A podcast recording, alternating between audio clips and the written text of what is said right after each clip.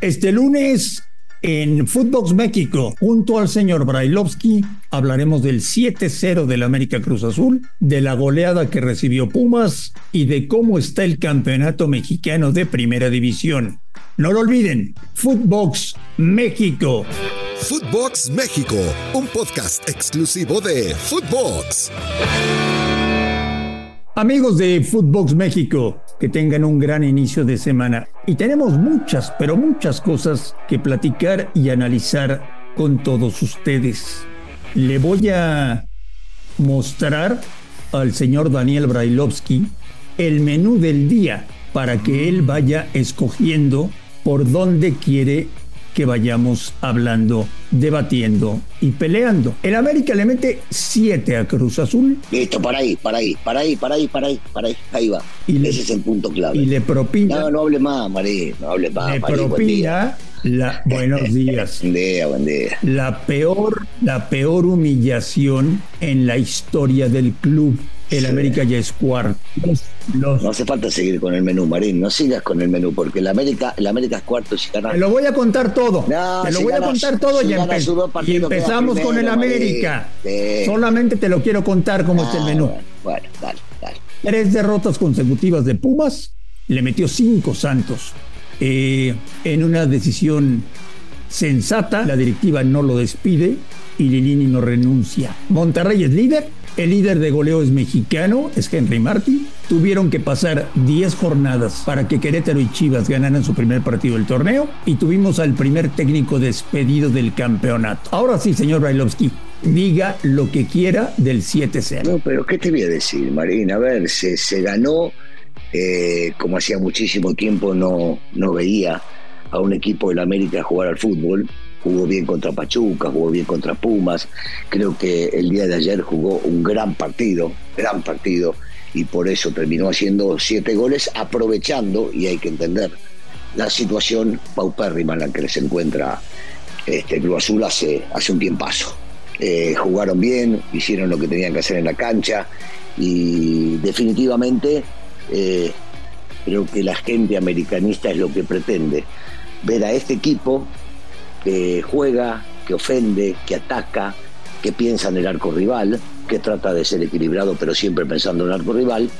Y yo creo que André hace mucho tiempo no veíamos a un equipo, sobre todo a este equipo de la América, que no importaba si iban 1, 2, 3 o 4 a 0, el equipo seguía pensando en hacer más goles.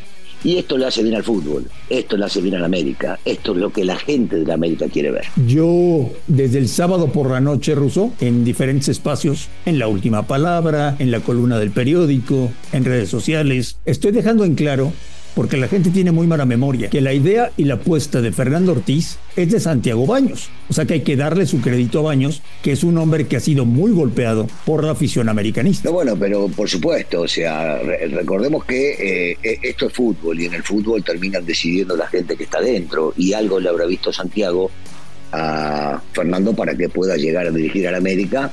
Eh, a ver, en definitiva esto se termina jugando en el momento que termine el torneo, porque sabemos que los americanistas lo que más interesa al americanismo es salir campeón. Pero durante el torneo y previo a, llegando hasta las instancias finales para ganarlas, hay que jugar lo mejor posible, porque cuanto mejor jugás, más cerca estás del triunfo. Y es definitivo que Fernando está convencido de sus futbolistas y los futbolistas están convencidos de lo que Fernando les da en los entrenamientos y lo que pueden llegar a ser.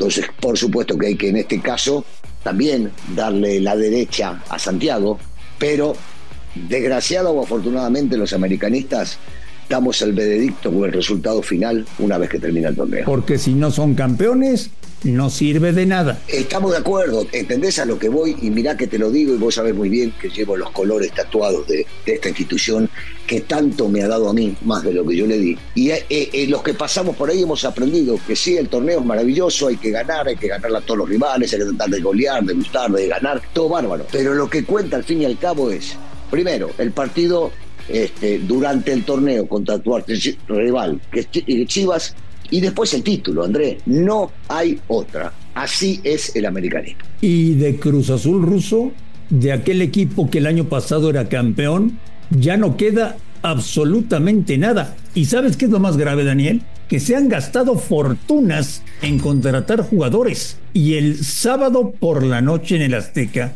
caminaban en la cancha, veían pasar a los jugadores del América. O sea, ya no queda nada del Cruz Azul campeón. Se gastaron fortunas en hacer el recambio del plantel.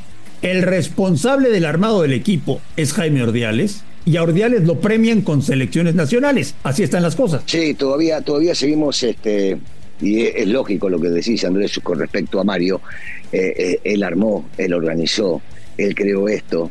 Eh, y, uno, y uno sigue recordando aquel triunfo, aquel título por la alegría de la gente de Cruz Azul y uno imaginaba que iba a seguir creciendo y a demostrar que estaba para competir en todos los niveles. Y de repente abruptamente se vino todo este desmadre que hay en la directiva, todo este cambio de, futbolistas, la dejada de algunos, la llegada de otros, el cambio de técnico que en su momento, y no por Aguirre, porque Aguirre me parece que tiene las condiciones y es un muy buen técnico, le ha ido mal, es cierto, este, pero dejarlo ir a, un tipo que había ganado título como jugador, después le devolvió el título como técnico cuando nadie lo imaginaba, y bueno, ahí empezó la, la hecatombe, definitivamente. ¿Y sabes cuándo? Cuando tuvieron la brillante idea de despedir a Álvaro Dávila. Álvaro, Álvaro, claro. Álvaro llegó, recompuso todo, hubo tranquilidad, no había protagonismo de parte del director o presidente deportivo, todo estaba tranquilo y callado para que los futbolistas hagan todo lo que debían hacer en la cancha y de repente tomaron la brillante decisión que Álvaro no esté. Una locura, una locura. Una última pregunta. ¿Tiene remedio Cruz Azul en este torneo o ya no? Sí, sí, sí, sí, porque, ¿sabes qué? Yo creo que, y están diciendo que el Potro, ¿no? Vos me confirmarás si el Potro va a ser el que llega. Confirmado. Se quedan el, el Potro Gutiérrez con el Conejo Pérez. Bueno, puede. Mira, e, el Potro es un muy buen técnico. El Conejo conoce muy bien las entrañas del club. Y es definitivo que un cambio se tiene que venir, por lo menos en la forma de manejar las cosas ahí adentro. Yo creo que lo primero que harán, por ejemplo, es ponerlo a Corona como portero, más, que nada por el tema trascendental de lo que significa Corona, de la experiencia que tiene, del don de mando y demás. Y por el otro lado, digo, me da pena por Aguirre, que es un gran técnico, este, más que nada, yo no sé si lo he dicho y lo voy a seguir repitiendo, el tema de Reynoso me parece una locura total lo que hicieron con él. Se la buscaron, Andrés. Ellos mismos se buscaron entrar en esta situación, es definitivo. Háblame de Pumas. ¿Y qué se puede decir de Pumas? Es una pena, es una pena, porque es un equipo que cae bien y que todos imaginamos ahora con la llegada de varios futbolistas que iba a poder llegar a trascender y a pelear eh, mucho más arriba de lo que está hoy, aunque el torneo le, va a permitir llegar a, calificar si es que cambian y hacen las cosas bien. Sostendría a Lilini a matar o morir dentro de la institución. Lilini se lo ganó a pulmón, y se hicieron varios cambios, si bien es cierto, él estuvo de acuerdo, me parece que es un tipo que ya ha demostrado sentir muy bien y conocer cómo se maneja la estructura de Pumas. Eh, Salvio desgraciadamente se lesionó, que era de lo mejorcito que habían traído, del prete se tiene que enganchar, Dinero tiene que recuperar el nivel, eh, 100% Dani Alves es un futbolista que le puede llegar a aportar y mucho al fútbol de Puma, no le podemos echar la culpa de todo a él. El equipo anda flojo, anda bajo, anda sin ganas, anda como, como no teniendo esa garra y sería un error gravísimo no reconocer todo lo que hizo Lilini y pegarle una patada por este mal momento que están pasando. Y las Chivas, el día menos pensado, en el estadio menos pensado, contra el rival menos pensado, el día en que tenían todo listo para el recambio de entrenador, los jugadores se partieron el alma por su técnico, ganaron 4 por 0 y mantienen a Ricardo Cadena como técnico. Y qué bueno, qué bueno por Ricardo, porque había hecho las cosas muy bien y nosotros tenemos memoria muy corta, o el aficionado, o el directivo, mejor dicho, tiene memoria muy corta de lo que había hecho cuando agarró al equipo. Y demuestra jugar con jóvenes, hace lo que tienen que hacer, cumplieron en la cancha, jugaron buen fútbol, aprovecharon las deficiencias del rival y me parece que Ricardo sigue demostrando que con juventud también puede llegar a armar con la combinación de algunos experimentados eh, un equipo para, no más allá del repechaje, Marín, yo no creo que les dé para mucho más, no se ve que les dé para mucho más. Y entonces hasta ahí podrán llegar y después ver qué sucede. Hay que hacer una recomposición no desde cadena y los jugadores, primero, si quieren cambiar todo esto, se debe ir Peláez. Y después pueden empezar a pensar en diferentes cosas. Monterrey, líder del campeonato. ¿Te decepcionó el clásico regio? Me parece un clásico de los jugados normal, o sea, donde nadie regala nada, donde se te escapa un jugador y cometes una falta, donde primero pensás en no permitirle jugar al rival por los aciertos que puede llegar a tener y después pensar en lo que puede llegar a generar, porque hay, hay mucho eh, que juega lo anímico y lo emocional, tanto en la cancha como en la tribuna.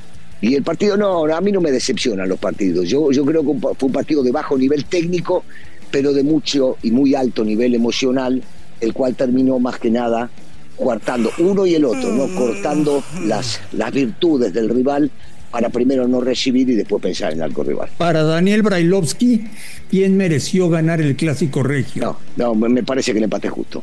Me parece que el empate es justo. Muy pocas ocasiones, eh, salvo la que vimos de mesa.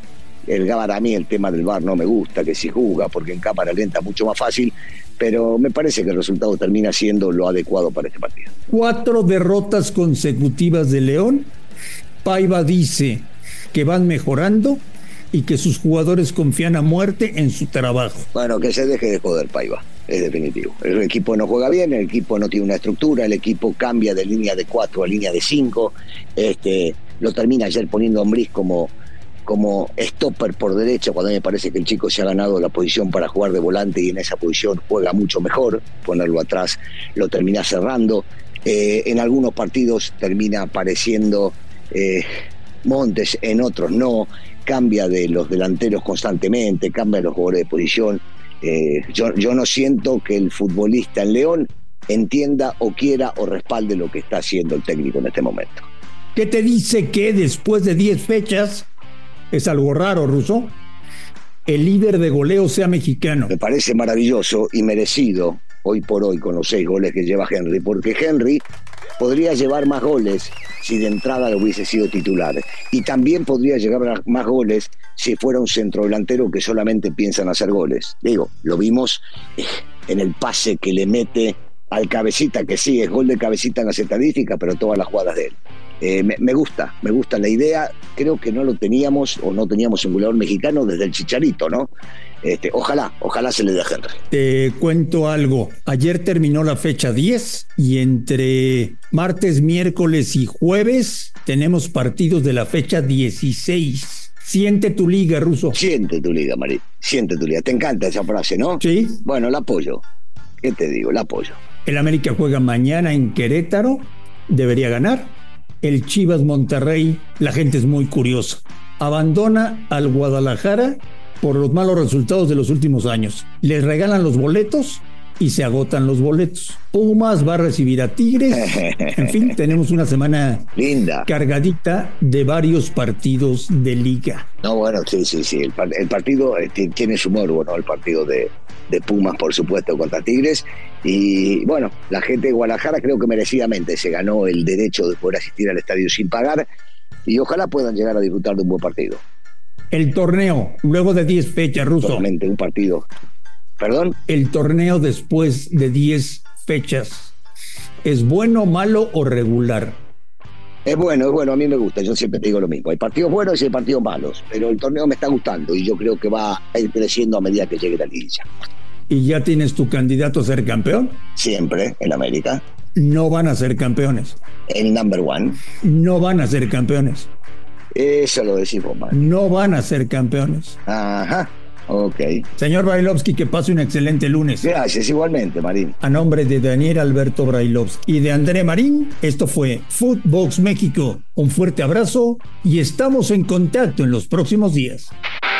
Esto fue Footbox México, solo por Footbox.